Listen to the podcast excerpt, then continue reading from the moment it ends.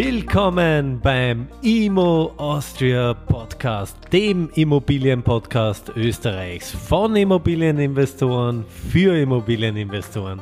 Lerne zielgerichtet, nachhaltig und gewinnbringend in Immobilien zu investieren. Freue dich auf spannende Interviewpartner. Mein Name ist Paul Zödi. Herzlich willkommen zum IMO Austria Podcast und zu einer weiteren Folge mit dem prägnanten, brisanten Thema Insights aus der Immobilienwirtschaft mit Walter Senk. Herzlich willkommen, lieber Walter, bei uns im Studio 2 heute. Hallo. Der liebe Walter, eine Ikone äh, der Immobilienwirtschaft, langjähriger Immobilienjournalist, Chefredakteur der Immobilienredaktion, aber lieber Walter, am besten Stell dich einmal ganz kurz vor, wer bist du, was machst du, warum bist du heute da?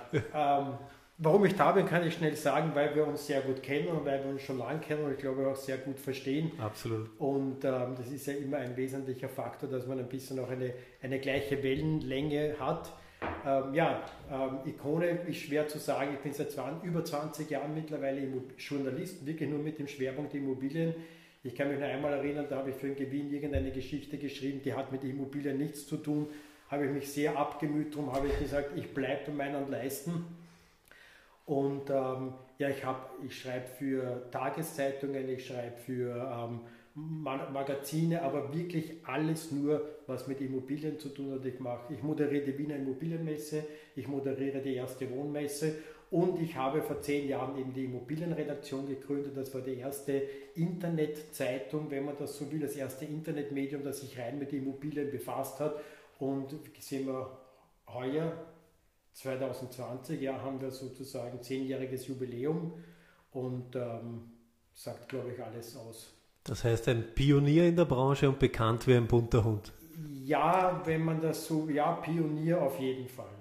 Also es, es, hat schon viele Vorteile gehabt, weil ich natürlich ähm, damals, wie ich angefangen habe, das war Ende der 90er Jahre, war auch alles gerade so groß im Aufbruch. Alles, was ähm, die ähm, äh, Europa ist, war, also die österreichischen Unternehmen haben angefangen, auch nach Osteuropa zu gehen und es ist alles sehr, sehr groß geworden und das war schon sehr spannend, da mit dabei zu sein. Und ähm, wegen der Bekanntheit dadurch kenne ich natürlich auch sehr viele aus dieser ganzen Zeit. Und, und Immobilienmedien hat es auch damals nicht so viel gegeben. Absolut. Also ich schätze dich nicht nur auf der persönlichen Ebene, äh, sondern vor allem deine Artikel sind sehr, sehr lesenswert. Wir werden das Ganze in den Shownotes auch äh, verlinken und kann man jeden, der sich mit dem Thema Immobilie beschäftigt, nur ans Herz legen, sich dahingehend zu informieren und abzudaten. Ja, da möchte ich noch eins dazu sagen. Auf der Immobilienredaktion haben wir einerseits natürlich die Pressemeldungen, aber andererseits ähm, haben wir, schauen wir auch immer, versuchen wir den Blick in die Zukunft zu geben oder wo sich Themen hinentwickeln könnten, was sich entwickelt. Und jetzt gerade ist es sowieso eine super spannende Zeit und da sieht man ja auch, ähm, ja, gibt viel, gibt viele Themen, aber sie verändern sich im Augenblick auch sehr schnell, muss man sagen. Und Herausforderungen. Du warst vor allem einer der allerersten, die begonnen haben, diese verkrustete Branche hinsichtlich Digitalisierung aufzubrechen. Du bist auf Facebook, LinkedIn aktiv, arbeitest viel mit Videos, machst jetzt auch äh, Zoom-Webinare ähm, via also Webinare es sind mehr äh, Lives, Live, ja. Live-Diskussionen, die wir da machen, die auch ähm, mit bekannten Leuten aus der Branche ähm, und, äh, und, auch immer, und auch aktuellen Themen. Das findet aktuell wöchentlich statt, ist findet im Augenblick wöchentlich statt, es findet jeden äh, Dienstag statt und ähm, am Nachmittag entweder um 16 Uhr oder um 17 Uhr, das ist immer unterschiedlich, wie es sich auch für die Leute ausgeht. Und äh, der nächste ist, ich weiß, wann wird denn der Podcast ausgestrahlt? Das ist eine sehr gute Frage.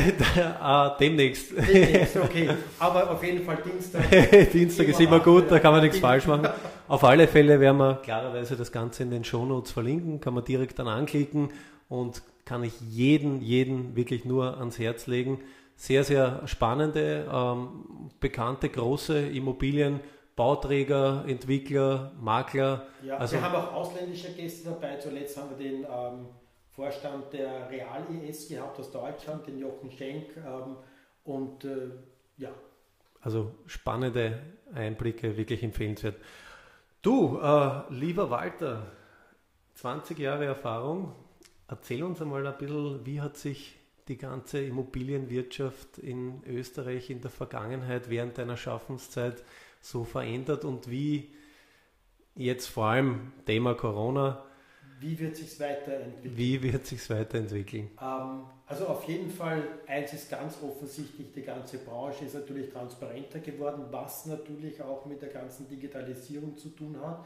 Einerseits aber auch andererseits mit der Erkenntnis, dass man, wenn jeder nur für sich arbeitet, ähm, oder sagen wir es lieber so, dass es besser ist, wenn man gemeinschaftlich arbeitet und wenn man sich zusammentut und versucht, auch Sachen zu lösen. Jetzt ähm, zuletzt hat sich ja die FÖPE zum Beispiel gegründet, die Vereinigung österreichischer Projektentwickler. Das mhm. war also im Zuge der Corona-Krise, die gesagt haben, wir müssen da jetzt alle zusammenhalten und wir müssen schauen, dass wir gemeinsam eine Stimme werden und gemeinsam ähm, auftreten können. Und diese Gemeinsamkeit, die jetzt immer stärker und stärker wird, die zeichnet eigentlich die Branche aus. Und, ähm, und das ist auch etwas, was sich definitiv in den kommenden Jahren noch mehr verstärken wird. Ähm, das, das zeichnet sich über, also über alle Gewerke ab. Ob man das jetzt, also Gewerke kann man jetzt nicht so sagen, aber ob man jetzt sagt Makler oder Bauträger oder Projektentwickler, Investoren und, ähm, und man sieht auch bei den Veranstaltungen, wo ich ja auch immer bin, dass es kennen sich ja alle untereinander. Und man möchte natürlich, und die Branche ist klein, der ähm, Michael Mitterdorfer, der war der Chef von der, von der Amisola, von, das war die Flaschig-Stiftung, und der hat einmal gesagt, ähm, die Branche ist klein, bewahren Sie sich Ihre weiße Weste. Und da hat er natürlich recht gehabt, es kennt jeder jeden und, ähm, und das ist es eigentlich, was auch diese Gemeinschaft im Endeffekt ausmacht. Jetzt könnte man fragen, hat jeder eine weiße Weste? Tue ich aber nicht. Ähm, wie denkst du, also den, was ich so raushöre, die letzten 20 Jahre, klarerweise die Immobilienwirtschaft durch, du hast das vor, vorher schon erwähnt, äh, Grenzöffnung Richtung Osten, Eiserner Vorhang, äh, Jugoslawienkrieg, äh, da ist die ganze Wirtschaft in den südosteuropäischen Raum gewandert, hat sich alles sehr, sehr stark verändert, stark gewachsen, Stichwort Strabag und so weiter. Aber ah. auch stark ähm, stark verloren. Also stark verkühlt. Die, die, die Finanzkrise war 2007, 2008, die ist so überraschend gekommen. Da waren wirklich einige, hatten da größte Probleme und aber nicht einmal aus ihrem, aus ihrem Unwissen heraus oder aus mhm. ihrer Un, also jetzt aus ihren vielleicht nicht vorhandenen Fähigkeiten, die waren ja alles, war ja unglaublich, wir haben nicht nur den österreichischen Markt aufgebaut, sondern wir haben gleich für den ganzen, für ganz ähm, Mittel- und Osteuropa den Markt auch noch mit aufgebaut. Und da haben sich wirklich einige, da sind ganz ähm, sehr schwer erwischt worden, ohne ihr Zutun, also ohne eigene Schuld, kann man sagen. Wenn man vielleicht nochmal zurückblickt, der Finanzkrise 2008, 2009, der Öst, du hast es gesagt, ja, äh, einige Bauträger, Entwickler und so weiter, auch Banken, äh, Hypo Alpe der Stichwort, hat es äh, ja, erwischt, wenn man das vorsichtig aus, so ausdrücken darf. Ähm, vielleicht aber für, für die Zuhörer ganz, ganz spannend, wie hat sich die, man sagt immer, es war eine Finanzkrise, Immobilienkrise, natürlich nachgelagert, synthetische Papiere etc. Ja. Wird sich das damals auf den österreichischen und machen wir es einfach Wohnimmobilienmarkt ausgewirkt? Hat sich es ausgewirkt? Ähm, ganz kurz, es war eine Finanzkrise, die eigentlich die Immobilien dann mehr oder weniger mitgenommen hat. So, ähm, so empfinde ich das. Ähm, hat sich auf den österreichischen Immobilienmarkt ausgewirkt? Ja, es hat sich natürlich ausgewirkt, aber man darf natürlich nicht vergessen, dass ähm, damals sehr viele, erstens mal waren die Preise jetzt noch nicht so hoch, dass sich da wirklich eine, ähm, eine größere, ähm, soll ich sagen, größere Verwerfungen mit, äh, mitgetragen hätten. Aber ähm, mir fällt jetzt eigentlich auch gar kein spezieller Punkt ein, den wir, also was die Verwerfungen betrifft, aber natürlich hat sich ausgewirkt. Was die Wohnimmobilien betroffen hat, ähm, auch, aber wenn man natürlich jetzt sieht, wie sie jetzt wieder dastehen, dann muss man immer davon ausgehen, dass eigentlich Wohnimmobilien langfristig eine gute Entwicklung ist. Und ich habe jetzt einen Artikel über Zinshäuser geschrieben Und, ähm, oder mich hat, da war die Frage, naja, wie wird das jetzt weitergehen? Da habe gesagt, ja, ein Haus, das 150 Jahre steht und zwei Weltkriege überstanden hat und Währungskrisen und, und, und und jetzt noch immer den Preis hat, muss man davon ausgehen, dass es auch in einer gewissen Weise so Da geht sich einmal Corona auch noch aus. Da geht sich einmal, genau.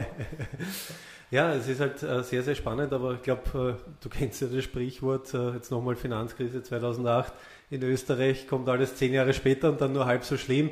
Der Wohnimmobilienmarkt ja, war in gewissem Grade betroffen, aber nicht so massiv wie beispielsweise in den volatileren Märkten Amerika, Spanien und so weiter.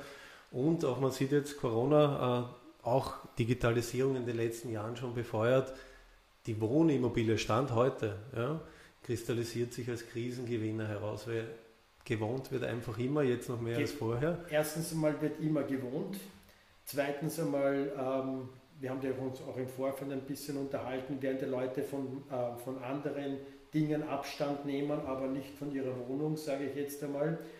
Und, ähm, und der Markt in Österreich ist zwar oder sagen wir so, er war nie so volatil, wie es in anderen Ländern der Fall war. Es ist nie so, wir haben uns dann immer beschwert, ja, die Miete ist so gering und die, und die oh, bei Büroimmobilien, ich kann mich erinnern, da waren, glaube ich, die 2001 ähm, höchste Mieten pro Quadratmeter waren 26 Euro. Mhm. Ähm, ja, im Vergleich. Im Vergleich.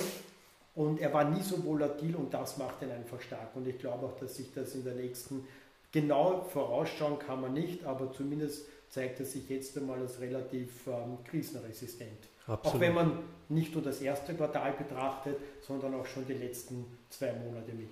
Genau. Ähm, vielleicht interessant und spannend, du sprichst ja mit sehr, sehr vielen Leuten, ähm, die Wohnimmobilie, Krisengewinner, gewohnt wird immer, aber das Wohnen wird sich verändern. Ähm, wie ist da deine persönliche Ansicht? Wie sind die Strömungen, die Gedanken der Branche von, ich sage jetzt Stichwort, mehr Freiflächen, andere Grundrisse und so weiter? Wie wird ähm, sich das deiner Meinung nach verändern? Da könnte man auch ein eigenes mal drüber machen, aber im Großen und Ganzen mehr Freifläche ist sowieso ein Thema. Es hat sich auch herausgestellt, ähm, wir hatten einen, ich habe mich mit der Judith Kössner von Wilhelm unterhalten und die haben natürlich die Inserate aufgelistet. Also die Zugriffe auf Inserate mit Freiflächen waren enorm hoch. Das haben die, das war mal der eine Punkt. Auf der anderen Seite wird äh, von den Bauträgern schon seit Jahren, äh, hat es jetzt eine Studie gegeben von Exploreal, glaube in, in Wien von den Neubauprojekten haben 90 Prozent eine Freifläche mittlerweile, in Niederösterreich sind es 97 Prozent. Also da hat sich schon auch, das hat, wie soll ich sagen, es war schon klar, wo es hingeht und hat sich eigentlich jetzt in dieser Krise mehr oder weniger bewahrheitet. Mhm. Grundrisse werden vermutlich immer praktischer, wobei ich nicht der Freund der Kleinstwohnungen bin und auch nicht der Freund der 600 Wohnungen in einem Projekt bin. Ich glaube, das wird sich etwas verändern, aber wie das sein wird, kann man jetzt noch nicht genau sagen. Das heißt, gibt es zukünftig in jeder Wohnung auch ein Homeoffice-Zimmer? uh, Homeoffice, das glaube ich ja. Es war jetzt eine Phase, wo sie gesagt haben, naja, also zuerst mussten wir alle im Homeoffice, zuerst haben alle gesagt, ja super, nach einem Monat war es vielen schon zu viel. Ähm, einer hat gesagt, ja, Homeoffice ist super, wenn man es nicht haben muss. Und auf das wird es, glaube ich, hinauslaufen. Es wird jeder sich irgendwo einen Arbeitsplatz schaffen. Ich könnte mir auch durchaus vorstellen, und das zeichnet sich auch so ab, dass man ähm, vielleicht, wobei es sind auch immer arbeitsrechtliche Fragen, aber die klammere ich jetzt einmal aus, ähm, aber dass man vielleicht mit ähm, drei oder vier Tagen im Büro auskommt und den Rest von zu Hause macht. Im Endeffekt, und das ist ja auch ist eine Lernphase aus Corona. Es geht nicht um die Zeit, die man absitzt im Büro, sondern ob es effektiv ist und ob die Arbeit erledigt wird. Und es gibt einige in der Branche, die mir gesagt haben, naja, wir haben da schon, ich war schon immer der, der geschaut hat, ob wir alle da sind, aber jetzt sehe ich, es geht anders auch und es bewegt mich zum Umdenken. Und wenn das jemand sagt von einem sehr großen Wohnbauträger, dann wird das natürlich auch auf die Einheiten in weiterer Folge ähm, einen Einfluss haben. Jetzt wird man halt digital getrackt und nicht mehr per, per Eye-Scan. ja, kannst wenigstens ausschauen. Jetzt haben plötzlich alle Firmenhände bekommen ja. und müssen sich immer einloggen, dass sie halt digital mehr oder weniger sich einstechen, klassisch. Ja, ne? aber ich glaube, ich glaub, dass einfach diese ähm, die Verantwortung, die man den Menschen gibt oder den Mitarbeitern gibt, dass das ein ganz wesentlicher Faktor ist und dass es einfach viel zu sehr, viel zu viel unterschätzt wurde. Und ich glaube, dass jeder Mensch, wenn er eine Verantwortung hat, diese auch tragen kann. Es ist immer die Frage, wie viel es ist. Aber wenn ich mal anfange, mehr Verantwortung zu übertragen und sagen, du, ich weiß, du kannst das, du machst das von zu Hause aus, das wäre zum Beispiel ein Effekt. Und ich denke mal, dass man diese dass man das nicht so, so schwarz-weiß sehen muss, also entweder Homeoffice oder Arbeitsplatz, sondern dass es, und dass da eben, wie gesagt, sehr viele Aspekte mit reinspielen, die das eben dann ähm, ausgleichend gestalten. Das hast du wunderschön gesagt.